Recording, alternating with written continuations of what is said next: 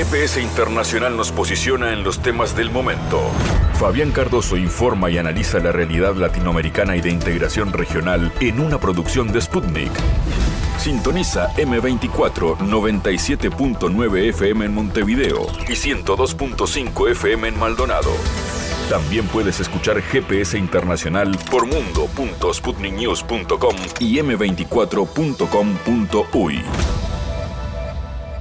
Un nuevo GPS internacional comienza con mirada puesta, atención, en la región, en este caso Chile y Perú, nos convocan. En Perú, la presencia en estos días, desde el 8 al 17 de mayo, del relator de Naciones Unidas para el Derecho de la Manifestación y la Reunión Pacífica. Esto se da en el marco de eh, varias confrontaciones con el gobierno actual de Dina Boluarte, que ha sido denunciado ante organismos internacionales por impedir la libre protesta. En este caso, la presidenta Dina Boluarte ha dicho, ha ratificado su apoyo a las Fuerzas Armadas y a la Policía Nacional luego de haber afirmado que ellos fueron responsables de los protocolos que se utilizaron durante las protestas ciudadanas contra el gobierno, donde han muerto decenas de civiles. Esta situación que ha enfrentado incluso las fuerzas de seguridad con la presidenta actual lleva a que se denuncie esta situación de violencia realmente potente que se viene dando en Perú. Vamos a analizarlo con quien es el coordinador de la Red Nacional de Derechos Humanos, capítulo Perú,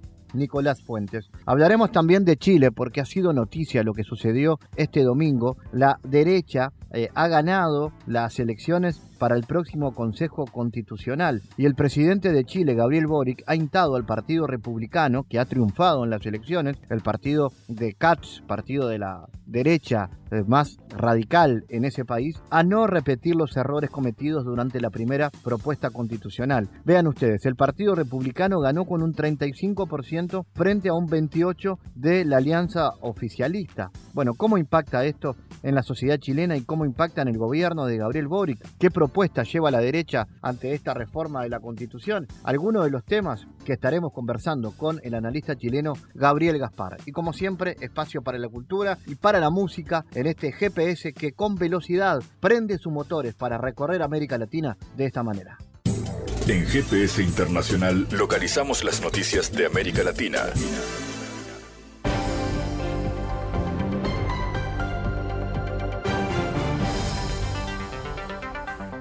Momento ahora de noticias. El presidente de Bolivia, Luis Arce, destacó la reactivación económica de su país tras la pandemia del COVID-19 y en medio de un contexto internacional adverso por el conflicto entre Rusia y Ucrania en su informe de medio mandato emitido el martes por la noche. No ha sido fácil, hermanos y hermanas, pero hoy, a dos años y medio de noviembre del 2020, podemos afirmar que nuestro Estado plurinacional de Bolivia, en medio de un contexto internacional adverso, está reconstruyendo y reactivando su economía, afirmó en un mensaje al país. Arce ganó las elecciones presidenciales en octubre del 2020 con el 55% de los votos y asumió el cargo el 8 de noviembre en reemplazo de la presidenta de facto Yanine Áñez.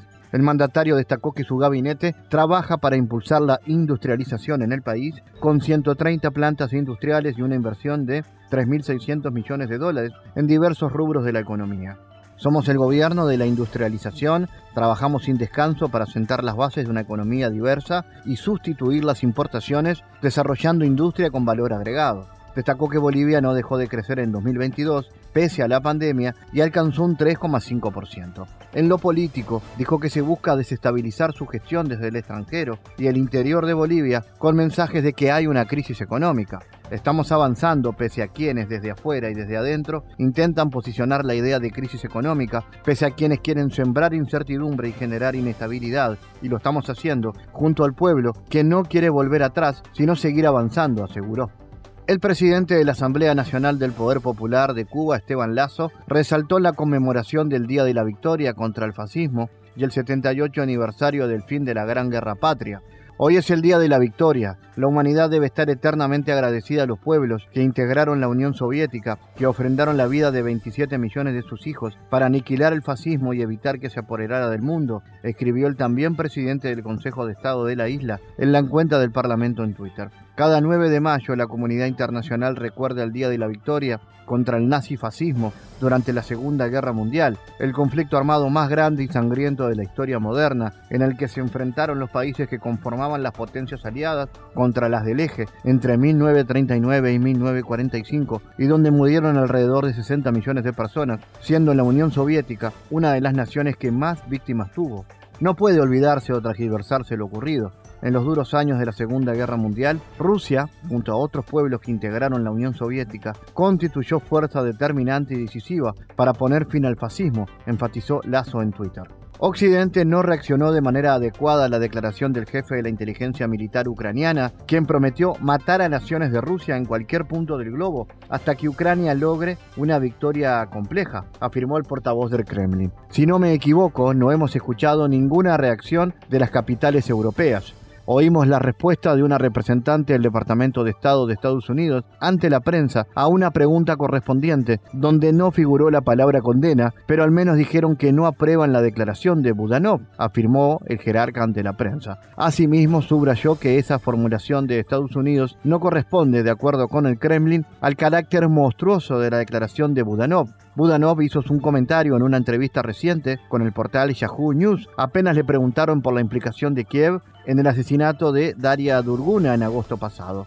Sus palabras trascendieron el día siguiente de que otro atentado, del que Rusia ya responsabilizó a Ucrania, causara lecciones graves al escritor y militante ruso Zahar Filevin y la muerte a su compañero que viajaba con él en el coche. La oficina de Radio Pakistán en la ciudad de Peshawar, en el noreste del país, fue atacada en medio de las protestas masivas nacionales tras el arresto del ex primer ministro y también líder del movimiento por la justicia de Pakistán, Imran Khan, informó un periódico citando al director general. El director general de Radio Pakistán dijo que el edificio del medio de comunicación estatal fue atacado, publicó el periódico. El jefe de la radio especificó que varios malhechores derribaron la entrada principal de la oficina, entraron a la sala de redacción de la radio, prendieron fuego a los muebles y atacaron a los empleados del edificio. Hassan también confirmó que la sede de la emisora de radio fue atacada dos veces en dos días. De acuerdo con el periódico, las protestas han dejado hasta el momento tres fallecidos y 27 heridos en la ciudad, así como más de 1.050 detenidos en todo el país.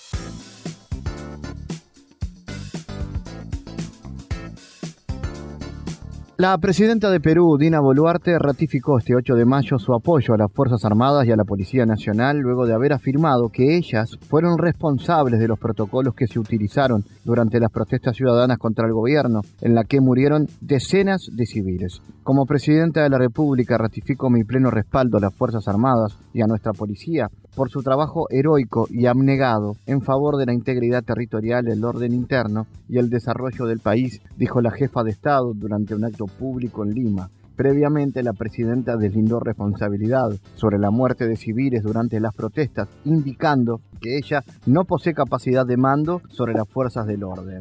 Yo puedo ser la jefa suprema de las Fuerzas Armadas, pero no tengo comando sobre ellas, dijo Boluarte al diario local El Comercio.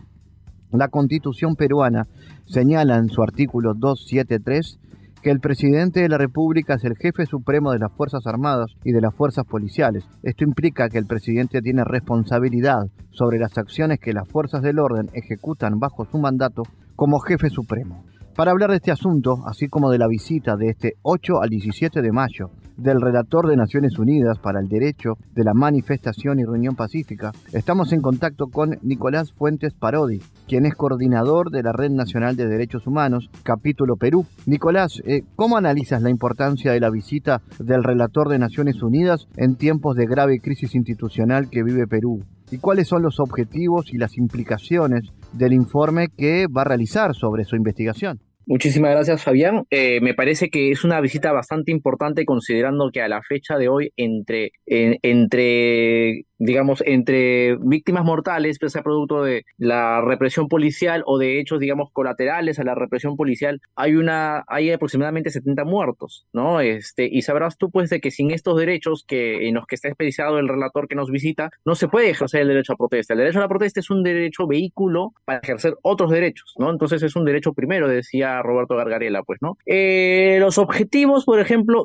los, objetivos de la visita del relator, ¿no? Este, son, te podría mencionar algunos, ¿no? Por ejemplo, que él quisiera este, observar, él viene aquí a Perú a recoger información para expedir un informe. En principio, este, habría que aclarar pues que los relatores son, digamos, expertos independientes, ¿no? Especializados en derechos, ¿no? Que dan asesoría y soporte técnico al Consejo de Derechos Humanos, que es otro órgano técnico, pero de la Asamblea General de las Naciones Unidas. En este marco, este, la información que viene a recoger, ¿no? Es tomada mm, bastante, con, con bastante importancia, ¿no? Por los órganos, no solamente el Consejo de Derechos Humanos, sino por las Cortes, por los órganos contenciosos, por los comités que supervisan pactos. Entonces, es muy importante lo que venga aquí a recoger el, el, relator. El relator se ha propuesto algunos objetivos, ¿no? Este, primero quiere centrar su, su, su visita en, informas, en, en, la situación del derecho respecto de las protestas que han iniciado en diciembre del 2022. Él se ha propuesto recoger, tiene algunos, algunos tópicos para, para poder este, recoger información. Por ejemplo, él quiere saber sobre la situación de los sindicatos, sobre la situación de los partidos políticos y los grupos de riesgo, por mencionar algunos. Mujeres, niñas,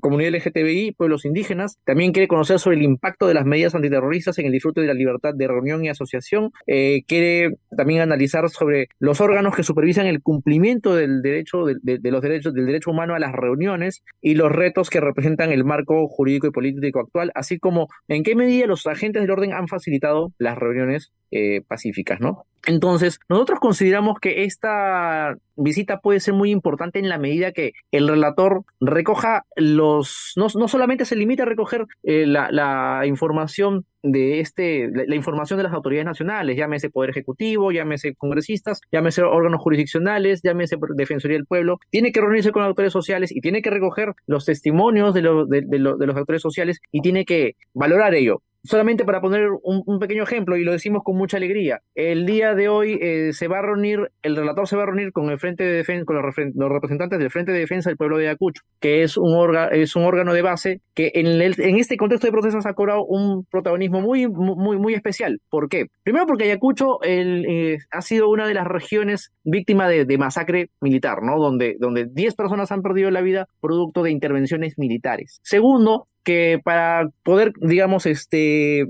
para poder neutralizar al órgano que podría hacer una denuncia eh, de carácter internacional, como es el FREDEPA, lo que ha hecho el Estado peruano es apresar a seis de sus dirigentes. Cuatro de ellos a, la fecha de hoy están con prisión preventiva. ¿Acusados de qué? Del delito de terrorismo. ¿Cuáles son las, los indicios fiscales? Eh, entre otras cosas, por ejemplo, participar en acciones no donde se pide nueva constitución. Entonces, esa es la situación de los derechos que el FREDEPA ¿no? Este, el Frente de Defensa del Pueblo de Ayacucho va a informar el día de hoy al relator muy posiblemente, y estamos, y si es que se sigue esa línea de, de, hablar con víctimas, pienso yo de que este, los, los resultados de esta visita podrían ser bastante productivos y, y, valorar. ¿Qué balance se hace de, la realidad de derechos humanos en Perú durante esta administración? ¿Es posible llegar incluso a una situación de, de vacancia de la presidenta, tomando en cuenta estas denuncias que se han realizado respecto a, a violaciones de derechos humanos eh, sobre la sociedad civil? Bueno, la pregunta tiene dos partes, así que la respondemos una por una. En cuanto a la situación de derechos humanos, eh, ha quedado bastante claro cómo es que en Perú por ejemplo, no se ha respetado el derecho.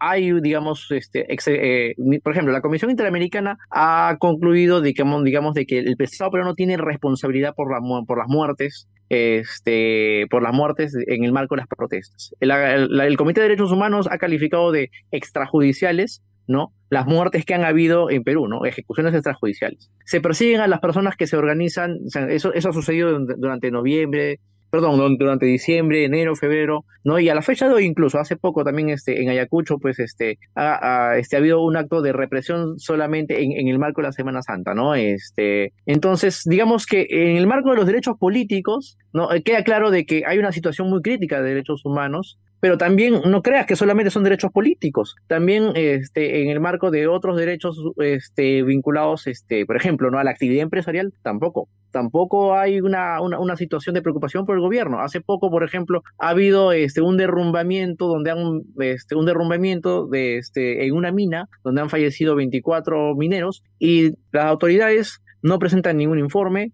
no la, la, prensa este, oculta este, este problema, y es que de verdad eh, en, el, en el Perú en estos momentos los derechos humanos no es un tema de agenda para nuestras autoridades. Entonces, respecto a la situación de vacancia, hay, eh, eh, es, verdad, es verdad, es bastante inviable no que haya una vacancia a colación, digamos, de las muertes a colación de la crisis de derechos humanos y, de la falta de política de derechos humanos, porque hay una tendencia precisamente, este, hay una tendencia dentro de las bancadas de, a poder a ¿no? Este, el sistema de derechos humanos. Muchas, este, están pidiendo que nos retiremos del Pacto de, de, San José de Costa Rica, de la Convención Interamericana de Derechos Humanos, y además, pues, son muchos de ellos actores protagonistas en, en la estigmatización y en el discurso de odio que se ha proferido contra los manifestantes. ¿no? Muchos de ellos pues, han estado haciendo apología pues, a sus detenciones arbitrarias, no han justificado las, ejecuciones y, las ejecuciones extrajudiciales. Y ello también hay que agregarle de que el Congreso tiene eh, alianza, pues no tiene una alianza implícita con las grandes cadenas de televisión, que son las que, digamos, este, monopolizan, este, que son las que monopolizan la, la, información masiva dentro del país, ¿no? Entonces, y además, pues, este, no, tampoco podríamos hablar de que, digamos, a de, de que las redes sociales, pues, son un mecanismo a través del cual se le hace contrapeso a los mensajes del gobierno y a los mensajes de los, de los medios corporativos. ¿Por qué? Porque dentro de las redes, porque los medios corporativos también este, tienen sus agentes en redes sociales, ¿no? Tienen sus medios este, en redes sociales. Entonces, por lo menos en el Perú, el, este, entre el Congreso y entre la opinión y entre los líderes de opinión pública de los medios corporativos que aún siguen teniendo mucha penetración dentro de la influencia de la opinión pública, hay todavía mucha fortaleza. Y mientras no haya este resquebrajamiento, es muy difícil que pueda haber una crisis parlamentaria que dé, que dé digamos, que, que dé este, salida pues, a, una vacancia por la muerte. Podrían haber vacancia por otras cosas, podría haber, podría haber, podría haber vacancia por otros motivos, porque tampoco, pues, el, el, digamos, el respaldo del Congreso hacia la presidenta Boluarte no es, no es incondicional, ¿no? Ella, de hecho, ha sido una pieza dentro de esta, eh, del escenario político de los últimos meses. ¿No? Este, que una vez, una pieza que una vez que ya no le sea útil, la va a dejar de utilizar, ¿no? No obstante, por el tema de derechos humanos, por el tema de muertes, por el tema de manifestantes, no va a ser vacada en el Congreso, porque no hay mayoría parlamentaria y porque también hay que decirlo, los grupos de izquierda no, no, no, han, no, no han actuado a la altura de las circunstancias, no han actuado, pues, este, no, no, no, no, no por ejemplo, ¿no? Este, no ha actuado lo, lo, suficientemente rápido, ¿no? Como para poder, este, generar, este, mociones contra ministros, mociones contra, mociones de vacancia, etcétera, ¿no? Este, entonces, eh, eh, y, la correlación de fuerzas que hay entre, entre, entre, entre, una, entre un grupo de bancadas y otras es bastante, este, bastante desigual, entonces no, es inviable que, que pueda darse ese camino. ¿Qué perspectivas imaginas entonces en este marco? Eh, ¿Cómo crees que se va a poder salir esta situación a corto plazo? ¿Y cómo ves también que está reaccionando la comunidad internacional si esto está sucediendo? Bueno, la, comunidad internacional, este, dentro de todo la comunidad internacional ha respondido muy solidariamente, ¿no? Este, ya conversábamos en, en, otra ocasión sobre la respuesta de los gobiernos de México, de Chile, de Colombia, de Bolivia, de Argentina, de Honduras, ¿no? Este, de una u otra manera la Comisión Interamericana, este, quizás la Comisión Interamericana no se ha querido pronunciar sobre este, la ilegitimidad del gobierno de la presidenta Boluarte, ¿no? Este, de una u otra manera lo ha convalidado, pero sí ha este, levantado el, asunto de las ejecuciones extrajudiciales, las responsabilidades por derechos humanos, la estigmatización que se está haciendo contra las organizaciones este, eh, populares, principalmente las que operan en provincias, etcétera, ¿no? Igual el Comité de Derechos Humanos ya manifestó su preocupación por el excesivo uso de, de estados de emergencia, ¿no? Respecto a la salida a corto plazo, es muy, es muy difícil que haya una salida a corto plazo, según veo yo, porque en principio las protestas, digamos, están en un proceso de, de, en un proceso de retroceso, no hay un desgaste, este, hay un desgaste social. Después, eh, mm, ahora, este, en todo caso, la crisis social no es de la presidenta ni es solamente del Congreso, es de todo un conglomerado, digamos, de una élite este, empresarial, ¿no? Gran, ¿no? De una, élite de grandes empresarios, de grandes empresarios que, digamos, este quieren seguir, digamos, este, copando este, los el Estado a través de sus representantes, ¿no? A, través de sus representantes, a través de funcionarios que este, que quieran, que, que, manifiesten la defensa de sus intereses, etcétera, ¿no? Y digamos, son además una élite muy conservadora, ¿no? Entonces, una salida a corto plazo este, es un poco impredecible. Y lo que sí pienso de que puede suceder no es que ya usando instrumentos internacionales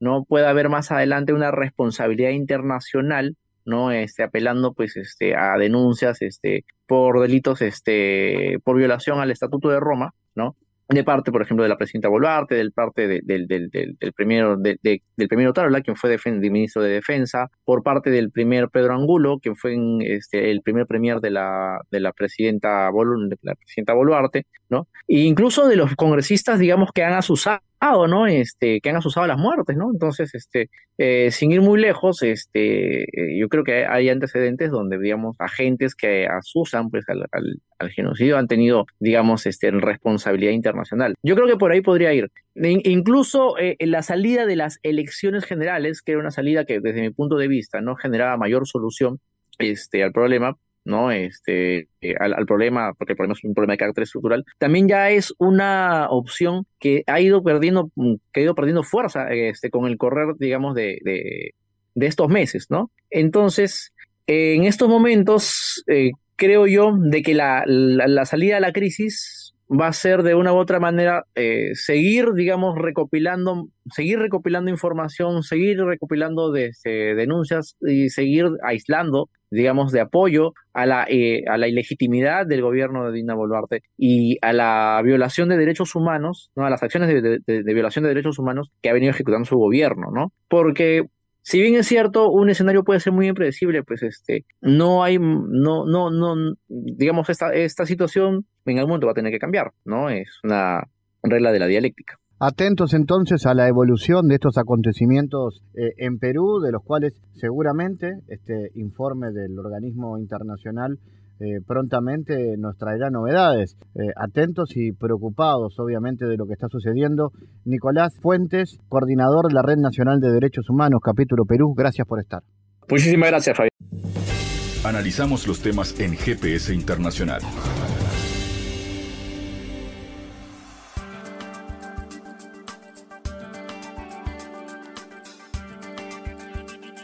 El presidente de Chile, Gabriel Boric, intó al Partido Republicano, que triunfó en las elecciones del domingo 7 para el próximo Consejo Constitucional, a no repetir los errores cometidos durante la primera parte de esta propuesta. El Partido Republicano de Chile obtuvo el 35% de los votos frente a un 28% de la Alianza Electoral Chilena de Izquierda Oficialista Unidad para Chile, según los datos preliminares del Servicio Electoral, con el 99% de las mesas escrutadas.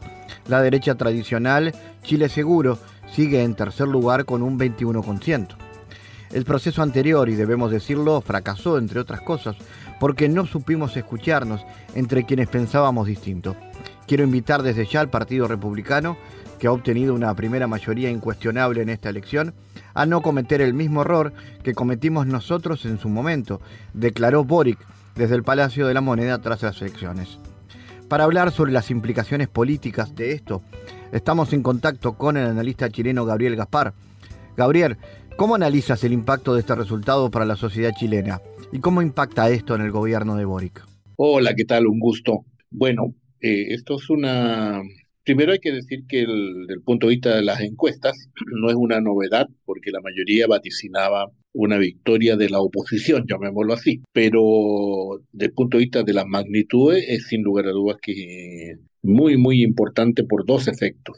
En primer lugar, es una derrota para el gobierno, las dos coaliciones que lo respaldan, y en segundo lugar, también es una derrota para la derecha tradicional la que eh, donde el Partido Republicano, que para nuestros radioescuchas es una organización que surgió relativamente hace poco, no más de algunos años, pero que ha tenido un rápido crecimiento, dado que en las últimas elecciones presidenciales, hace poco más de un año, eh, logró pasar a la segunda vuelta y su candidato José Antonio Cast compitió con Gabriel Boris siendo derrotado por este en la segunda vuelta. Por tanto, el ascenso de los republicanos, que es un partido de una derecha dura, eh, que no, no solo critica al gobierno, sino que también critica a la derecha clásica, porque en su opinión eh, habría sido débil con, con, el avance de la izquierda, habría hecho concesiones. Es una derecha que, se, identifica, digamos, con lo más clásico del conservadurismo y muchos de ellos en este tema, el tema de la constitución, han dicho que ellos no, no creen necesaria una reforma a la constitución, consideran que está bien lo que existe. Por tanto, eh, hay varios derrotados en esta, en esta oportunidad y sí genera un nuevo espacio que tiene dos caminos, ¿no? O sea, dos, habría dos ámbitos donde verlo. Uno es el ámbito constitucional y otro es el de la política interna. El ámbito constitucional me refiero a que este es un proceso que debiera empezar con estos 50 elegidos, donde hay una mayoría amplia de derecha, de tres, de tres quintos en la práctica, eh, es con hegemonía con este Partido Republicano. Y este proceso debe terminar en diciembre y allí hay un, debiera salir un texto constitucional que debe ser sometido a un nuevo referéndum, plebiscito de parte de la ciudadanía para ratificar o rechazar lo que allí se proponga. Entonces, eh, hay que prepararse porque viene otro proceso constituyente. Y segundo, eso se acaba en diciembre. Y lo segundo es que el país sigue su marcha institucional y el gobierno de Boris dura, eh, ¿cómo se llama? Es por cuatro años y lleva un año y pocos meses, por tanto, eh, le queda mucho, pero sin lugar a dudas que está en una condición de minoría, minoría en el Congreso, minoría en la opinión pública, minoría en las encuestas y por tanto un gobierno muy debilitado. ¿Sorprendió este resultado? Mm, sorprendió, como recién lo dije, la magnitud, pero no la tendencia, porque pues, la pregunta es, ¿por qué pasamos, como algunos dicen, somos un país bipolar, Hace cuatro años, con el estallido social, el, el eje de la demanda de la sociedad chilena era cambios, transformaciones frente a la desigualdad, y tuvimos el octubre violento del 2019, lo que aquí llamamos el estallido social, y precisamente un camino para salir de esa situación, de esa crisis, fue la convocatoria de un proceso constituyente. Y en ese proceso constituyente ganó ampliamente sectores de izquierda y centro izquierda, incluso podríamos llamar de una izquierda no tradicional o derechamente ultra izquierda. Eh, y se llevó a cabo un primer proceso constituyente que tuvo un conjunto de características, pero yo diría, básicamente se hicieron presentes todas las demandas que uno pueda escuchar en una sociedad tan diversa como son las sudamericanas hoy día. Demandas identitarias de la identidad de género, de del cuidado del medio ambiente, de la demanda de los diversos pueblos indígenas, eh, de distintos sectores corporativos, etcétera. Eh, y el resultado fue una lo que la derecha entonces reclamó que que era una situación de ínfima minoría, de que se estaba perdiendo la posibilidad de, de se, estaba, se estaba siendo amenazada la estructura de un Estado nacional unitario por el reconocimiento de diversas nacionalidades, en el caso de la tesis del plurinacionalismo, y digamos, hubieron diferencias de fondo muy fuertes. Entonces, cuando el presidente se refiere a esa frase, no supimos eh, reconocer nuestras diversidades eso pasó en la primera etapa y pasó por el lado de la izquierda. Entonces, de alguna manera es un llamado que no vuelva a ser lo mismo ahora, pero sobre el eje del conservadurismo. Bueno, el resultado lo conocemos. Hubo un plebiscito el 4 de septiembre del año pasado, donde abrumadoramente la población rechazó esa oferta de constitución. Y ahí se abrió un nuevo proceso que se inició con la elección de los nuevos convencionales que ocurrió este domingo. ¿Cómo será la nueva Carta Magna tras la victoria de la derecha en el proceso constituyente?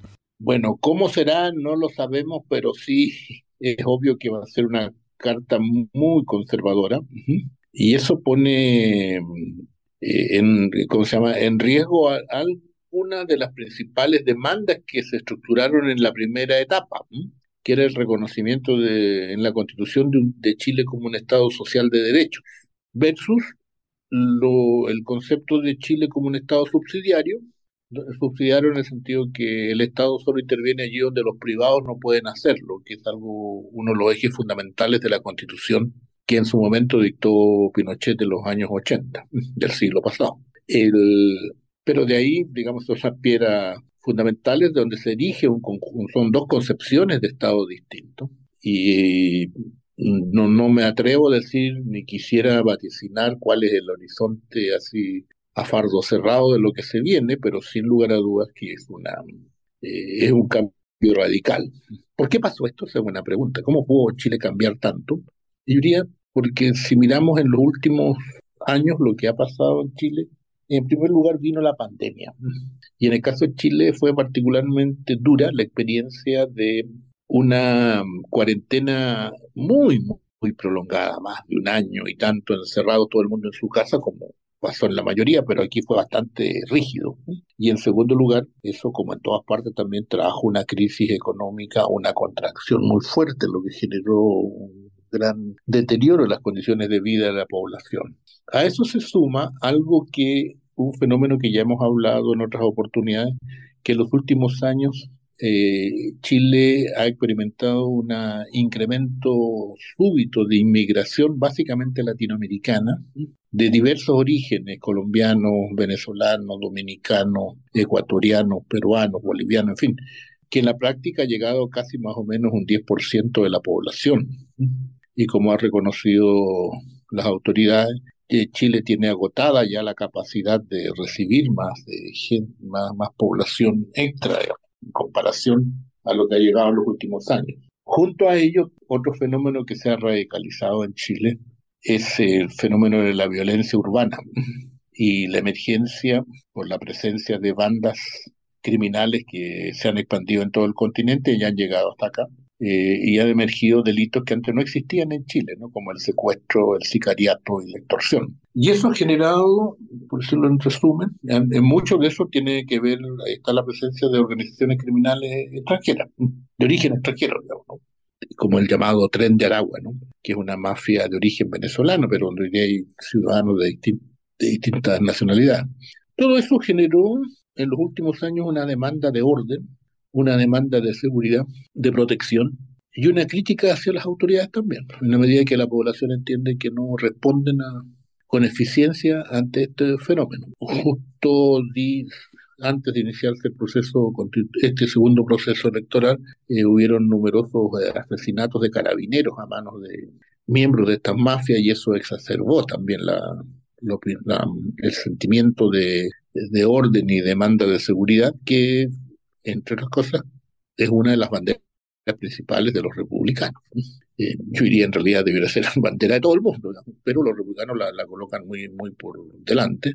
Y bueno, el resultado de eso, de una sociedad eh, que demandaba igualdad en el, a finales del 2019 a una sociedad que hoy día demanda seguridad y sobre todo protección y orden. Eso ha pasado en cuatro años. Tiene su explicación, y el resultado electoral es el que viene. ¿Cómo pasamos de un debate constituyente que planteaba un eventual Estado plurinacional a esta victoria del conservadurismo chileno? ¿Cómo analizas la coyuntura política del país y cómo ha impactado el aumento de la inseguridad en la aprobación del gobierno? Bueno, yo iría partiría por lo último. Sí existe una problemática de seguridad que, que requiere, mm, ¿cómo se llama?, medidas sustantivas y una política, sobre todo más bien una política muy sostenida, ¿no? Eh, el gobierno de Boric es un gobierno, entre comillas, nuevo en cuanto a que lleva un poco más de un año, pero también eh, se hace notar por la misma eh, predominio ahí de partidos de nueva formación y de básicamente de, etariamente corresponde a otra generación, digamos, los partidos que surgieron con las movilizaciones estudiantiles del 2011, partidos de, de posguerra fría, llamémoslo, donde si uno pudiera emitir una opinión así muy genérica, diría que eh, hay, una, hay poco conocimiento en la gestión del Estado, eh, en el manejo del, aparato, y eso se ha hecho notar en estos distintos meses, distintos periodos eh, en los cuales han habido cambios sucesivos y, y sin lugar sigue pendiente. Chile tiene una grave situación de gobierno interior hoy día. No es una situación caótica como algunos pretenden, pero sí es preocupante respecto a los estándares eh, históricos que tuvo la sociedad chilena de orden y tranquilidad. ¿Y cómo repercute en el gobierno? Repercute fuertemente. Y precisamente hoy en la noche, día miércoles, eh, todas las fuerzas que apoyan al presidente, a su gobierno, tendrán una reunión de evaluación y análisis en el Palacio de Cerro Castillo, en Viña del Mar, donde se supone se adoptarán medidas para enfrentar esta nueva etapa. ¿Cuáles son las perspectivas en materia internacional? ¿Una eventual victoria de la derecha en Argentina podría envalentonar a los sectores de ultraderecha liderados por Katz? Bueno, las sociedades hoy día todas tenemos vasos comunicantes. Lo que yo sí eh, descartaría es esta visión, una descripción que en Chile está muy en boga de hablar de los péndulos, ¿no? que hay un péndulo rosa y después un péndulo derecha, porque la política no tiene nada de mecánico. ¿no? Eh, si fuera así un péndulo giró hacia la derecha, la izquierda debiera simplemente sentarse a esperar que el péndulo volviera. No es así. Eh, si se impone un triunfo conservador en el caso chileno y en la constitución, y la izquierda no es capaz de, eh, neutralizarlo, estamos en presente, estaríamos en presencia, en mi opinión politológica, con todas las prevenciones del caso, ante un severo desgaste de las fuerzas progresistas chilenas, que afectaría no solo al gobierno de Boy, sino afectaría a todo el progresismo y por mucho tiempo, mucho tiempo. Quizás buscando un parangón es como cuando la izquierda peruana, que era una izquierda poderosa en los tiempos de la llamada Izquierda Unida, que llegó a tener el cuarenta y tantos por ciento de la población, terminó desmembrándose y desagregándose en lo que conocemos hoy día. Y en gran parte los mismos analistas dicen que eso se debió al mal manejo que hizo la izquierda respecto al fenómeno de Sendero Luminoso, que provocó tal trauma en la sociedad peruana que facilitó la emergencia del populismo que encabezó Alberto Fujimori. Y la izquierda aún no se repone, digamos, de, ese error, la izquierda peruana. Entonces, en Chile tenemos que asumir que una posibilidad de ese tipo es posible. Gabriel Gaspar desde Chile, gracias por estar en GPS. Gracias a ustedes, un cordial saludo. En GPS Internacional navegamos por la sociedad y la cultura.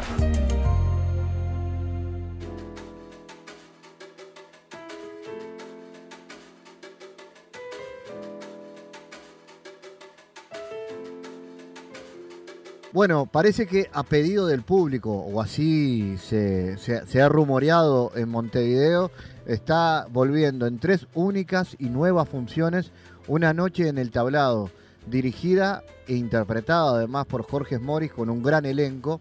Este musical que nadie debe dejar de ver este 12, 13 y 14 de mayo. Este musical en el Teatro El Galpón un musical que todos deberían ver por su calidad escénica y de producción. Eh, una propuesta que a través del humor inteligente y irreverente y una puesta en escena que nos permite reflexionar sobre la sociedad que somos y el mundo que queremos construir. Una noche en el tablado, la antimurga BCG que ha marcado época en los tablados de Montevideo y en los teatros, más de 20 artistas en escena entre músicos y comediantes es una buena oportunidad para volver a charlar con Jorge Moris. Un gusto recibirte, Jorge. Bueno, ¿cómo fue la primera experiencia de la noche en el tablado y esta y este retorno al escenario parece que ha pedido de la gente? Bueno, bueno, bueno, mucho gusto, estamos acá. Este, no, la verdad que sí, yo tendría que agregarle, viste, eh, a pedido de la gente y a pedido nuestro, porque nosotros la, la disfrutamos como, como loco, ¿no? La verdad que que, nosotros nos sentimos muy, muy bien en el escenario. Y, y bueno, sí, cuando la, la hicimos en la de Boitiño, que fueron 15 funciones, nos fuimos con, con la sala explotando y ya surgió la posibilidad de, de, volverla a hacer y bueno, y aparece el Galpón, que es una sala, tremenda sala, eh, y con la, expectativa de, volver con, con este espectáculo que, que, que realmente eh, a, medida que lo íbamos haciendo, yo particularmente me, me, iba dando cuenta que era, eh, que fue como, que yo no sé si lo pensé, que, que fue como naciendo naturalmente de, recuerdos y de cosas y, de, no debes, pero creo que yo necesitaba, digamos, como, como entregarle al carnaval y al teatro un espectáculo de estas características donde donde realmente se, se, abrazaran en un escenario esas dos corrientes que para mí son, son, son mi vida artística, ¿no? que es el teatro y el carnaval. Jorge, acá el tablado es el protagonista central, todo eh, está vinculado al tablado. Claro, sí, sí, porque para, eh, para, para el carnaval que, que, que yo viví y, el carnaval que yo me imagino y el carnaval en el que he trabajado, para mí siempre ha sido el tablado y el, el tablado para mí fue, fue, el, fue el centro del carnaval y donde yo aprendí muchísimas cosas, ¿no? Este, primero lo que se vive ahí en el tablado, que es, como una, pequeña sociedad, este, pero también los gustos de la gente, ¿no? Yo Yo me acuerdo que siempre, si había, yo que me acuerdo de que había esas cosas que llegábamos al tablado, de repente lo de la parrilla o lo del boliche, no sé cuánto, nos decían, pa, llegan ustedes y nos morimos de hambre porque no viene nadie, no pasa nadie por acá. Y después de repente yo qué sé, veías alguna cosa en el escenario y mirabas para la parrilla y estaba llena la parrilla. Entonces empezabas a ver también la gente, los gustos de la gente, cómo, cómo iba, y, iba eligiendo esto, aquello, lo otro, ¿no? Eh, y después lo que significó y lo que significa, digamos, ese carnaval que yo viví un poco, sobre todo al principio, de encontrarme con figuras como, como, como Polanco, la Brojo Cadenas, y lo que significaba para ellos trabajar en un lugar que era muy natural, no solamente el tablado, sino el barrio. Este, porque yo, bueno, yo soy un, emergente de un barrio, digo, yo soy del barrio Goes, y con el carnaval como que me dio esa cosa de, de volver al, al, origen del barrio y, y, todo, toda mi creación artística, por decirlo de alguna manera, chorrea barrio por todos lados, y como que me encanta que sea así, y bueno, y en, e, y en este espectáculo creo que afloró todo eso, apareció y, apareció gracias a las tantas noches que, vivimos con la BCG de tablado en tablado, ¿no? Y ahí te viene seguramente una nostalgia de ese carnaval, no del otro, el del concurso, donde seguramente no, no tuviste la misma, el mismo amor, o por lo menos no te devolvieron el mismo amor que vos le diste, pero sí en los barrios. La nostalgia viene por el tablado. Claro, sí, pero es una nostalgia, no, sé si la palabra es nostalgia, ¿no? Es, es, es como unos recuerdos preciosos, porque generalmente la nostalgia, no sé si será por el tango, que la asociamos como algo triste, ¿no? O la asociamos como, como, una cosa que ya, ya sí, sí, obviamente, ya pasó, pero pero yo tengo los mejores recuerdos del carnaval, ¿no?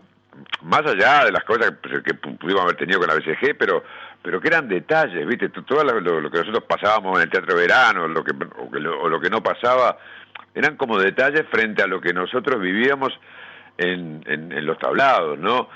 Y, el, y, nosotros tomábamos al Teatro de Verano como un gran tablado. A mí, a mí me encantaba ir al Teatro de Verano porque era era, era, es brutal tablado y así lo tomábamos. Entonces lo que, lo que nosotros, y, este espectáculo que, que sí tiene algo de que rememora un tiempo que ya, que ya no, no, no, fue, que ni siquiera yo lo viví, ¿no? Pero que, que tengo el recuerdo de cosas que contaba mi familia y que nos vamos trasladando. Y creo que a todos nos pasa algo así, a tal punto que vos hoy escuchás una, una murga joven o, la nueva onda que hay en las murgas, digo, ¿no? Que, que, vienen este, modificando un poco su estética, y sin embargo, todas, o, en los ensayos, o como van en la bañadera, incluso en algunos momentos de, los espectáculos, de repente parecen murgas de, esos años y de un carnaval que ya prácticamente no existe, pero sin embargo sigue existiendo, ¿no? E, en el recuerdo y, sigue habiendo este carnaval porque estuvo aquel. Entonces este eh, este espectáculo lo que lo, lo, que busca un poco es eso, ¿no? Es que somos fruto de algo que ya no existe, pero que bueno, pero que existe sí, digamos, en el colectivo y en la memoria de la gente, ¿no?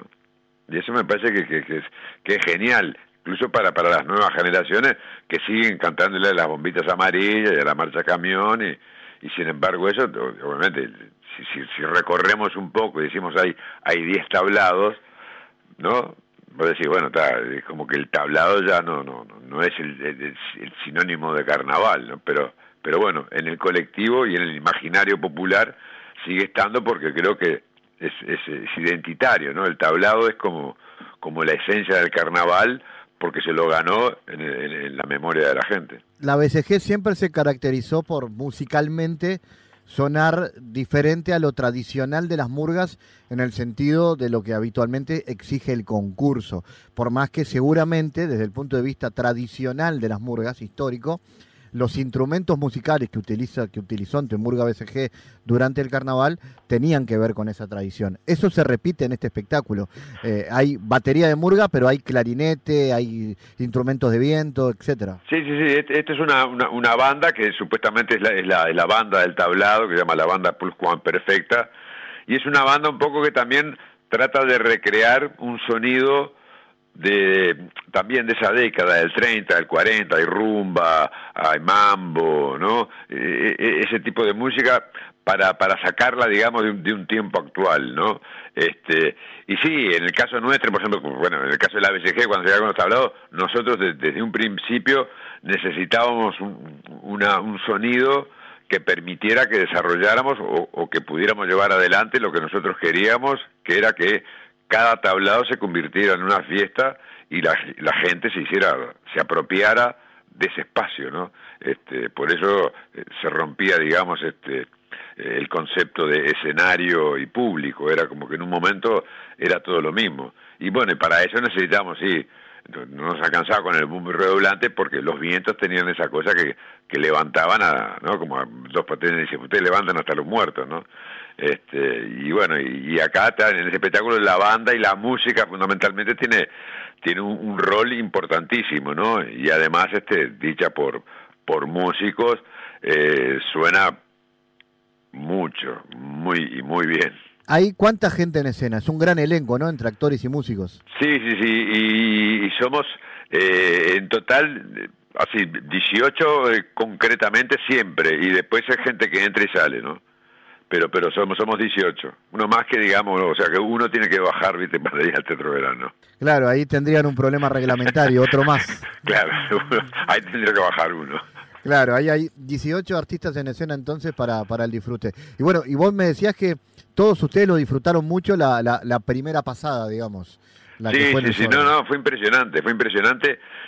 Viste esas cosas, creo que creo que la gente me da la sensación por lo que nos decía, porque bueno, nosotros los espectáculos que hacemos en el teatro, que hacemos con la BCG, todo eso, siempre empiezan en la sala y terminan en la calle, y este no es la excepción, ¿no? Terminamos en la calle con una, con una, con un candombe, bueno, y con tamboriles y todo ese tipo de cosas. Y claro, cuando como salimos y la gente queda ahí y empieza a bailar, viste, la gente se acercaba y decía, pa, gracias, viste, no sabes cuánto necesitamos un espectáculo como este.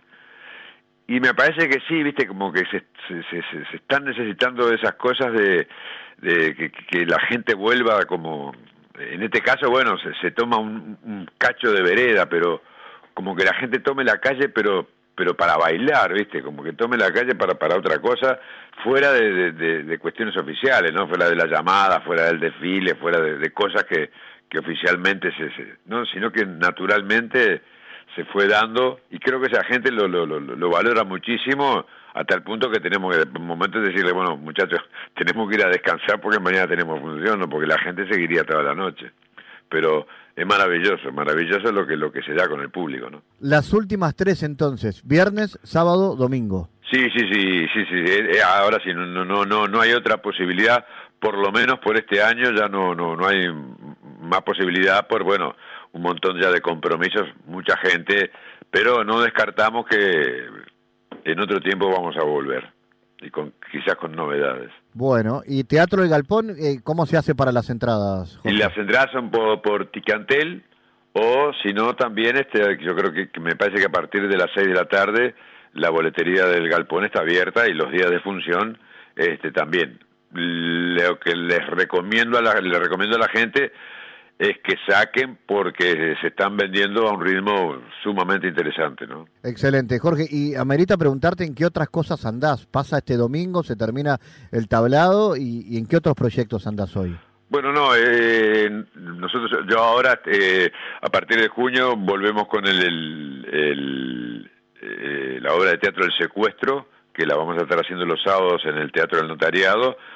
Y a partir de julio, más o menos, tengo dos o tres proyectos que todavía no, no, he confirmado ninguno de ellos, pero bueno, estaremos ensayando para tal vez en el mes de agosto, septiembre, aparecer con algo con algo nuevo y, y, yo ya planificando el, el, año 2024 que, que probablemente tengo ganas de, de volver con el candidato pero con banda, ¿no? Con banda de verdad, no, no con banda de en el pecho sino con banda musical y armar un musical, pero con el candidato. Bueno, estaremos atentos entonces al año electoral y al y al regreso del candidato. Ahí está. Jorge Mori, gracias como siempre, un abrazo. ¿eh? No, por favor, a usted un abrazo y, bueno, siempre un gusto hablar contigo. Está bien, arriba, abrazo. El mundo en GPS Internacional. En diálogos geopolíticos analizamos diversos asuntos que atañen a la política mundial, desde el abordaje de los ámbitos multilaterales de articulación política a nivel global hasta las cualidades y los propósitos de las configuraciones regionales, tanto en América Latina así como en otras regiones. Nuestro objetivo es poner foco a una gran diversidad de temas que atañen a la geopolítica en el mundo contemporáneo. Para eso vamos a recibir a Santiago Caetano, aquí en GPS. Bienvenido, Santiago. ¿Qué tal, Fabián? Continuando con la columna del martes, algunos organismos internacionales, como la OCDE, plantean la centralidad de las políticas estratégicas por parte de los estados, tanto lo que tiene que ver con las regulaciones por parte de los gobiernos, así como la promoción de proyectos de innovación y desarrollo, a los efectos de estimular procesos productivos sustentables ligados a la bioeconomía. La mayor importancia de los procesos ligados a la cooperación internacional, así como la participación de la sociedad civil y las políticas de conservación de la biodiversidad, son consideradas como condiciones fundamentales para la sustentabilidad y la transición productiva. ¿Y cuáles son los problemas que se visualizan con respecto a este paradigma, Santiago? Bueno, existe una variedad de autores que plantean reservas en torno a la sustentabilidad de este paradigma. Entre ellos se destaca Ponte, quien difiere en catalogarlo como sustentable, en tanto que se encuentran problemas de difícil solución en torno a una eventual contribución al desarrollo sostenible, tales como los impactos referentes a la erosión de los suelos y el consecuente efecto negativo a la biodiversidad, eh, el impacto negativo en los sistemas acuíferos a partir de la intensificación de la producción agrícola, las implicaciones sociales negativas y los riesgos a la salud, y la competencia por tierra y recursos, entre otros. Santiago, ¿en qué se basa la competencia por la tierra? Bueno, sobre ello, a los efectos de una mayor demanda de recursos naturales, se destaca la centralidad del debate referente a la producción de alimentos versus energía. En ese marco, la producción agrícola de biomasa para la producción de biocombustibles entraría en colisión con el uso de la tierra para la producción de alimentos, lo cual implicaría serios riesgos a la sustentabilidad del uso de la tierra en un contexto de mayor demanda de biomasa y de crecimiento de la población mundial. Se establece que estos procesos implicarían como consecuencia el incremento de las emisiones de gas de efecto invernadero debido a la deforestación a causa de la necesidad de nuevas tierras cultivables. Bueno, sobre esto hablaremos en la próxima columna. Gracias Santiago por tu aporte a GPS Internacional. Gracias Fabián, hasta la próxima.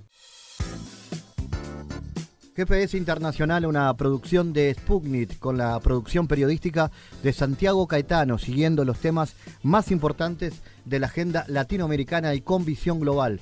Esta producción de Sputnik que se despide y que nos invita también a que nos sigan a través de las redes sociales. En Twitter somos GPS Inter y estamos también en Facebook, GPS Internacional. Fabián Cardoso en GPS Internacional junto a los protagonistas analizó la realidad. Una producción de Sputnik por M24, 97.9 FM en Montevideo y 102.5 FM en Maldonado. Que puede volver a escuchar en mundo.sputniknews.com y m24.com.uy.